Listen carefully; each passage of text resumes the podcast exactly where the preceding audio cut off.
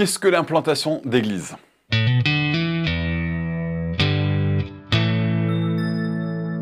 L'implantation d'église est l'établissement d'un corps organisé de croyants à un nouvel endroit.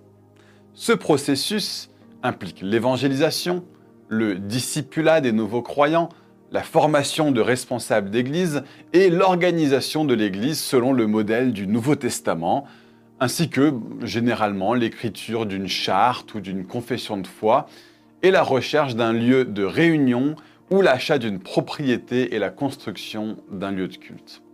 L'implantation d'églises est un aspect particulier du travail missionnaire plus vaste. Les implanteurs d'églises sont des missionnaires qui concentrent leurs efforts sur la prédication et l'enseignement de la parole de Dieu. D'autres missionnaires dotés de certaines compétences spécialisées comme les producteurs d'émissions radio, les aviateurs, les imprimeurs, les traducteurs de la Bible, le personnel médical, ne peuvent être officiellement considérés comme des implanteurs d'église, mais ils leur fournissent de précieux services.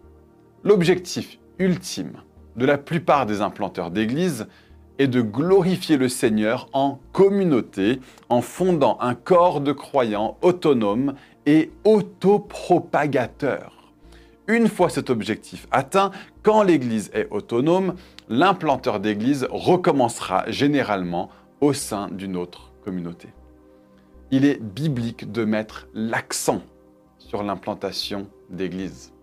Quand l'apôtre Paul parcourait une région, il essayait toujours de passer assez de temps dans chaque ville pour établir un corps local de croyants et former les responsables, comme dans Acte 14, versets 21 à 23 par exemple. Plus tard, il cherchait à revoir ces églises pour les affermir et les encourager dans la foi, comme on le voit dans Acte 15, 41 ou dans 1 Thessaloniciens 3, verset 2 par exemple. Alors les églises qu'il avait établies envoyaient leurs propres missionnaires et ainsi l'œuvre d'implantation d'églises se poursuivait.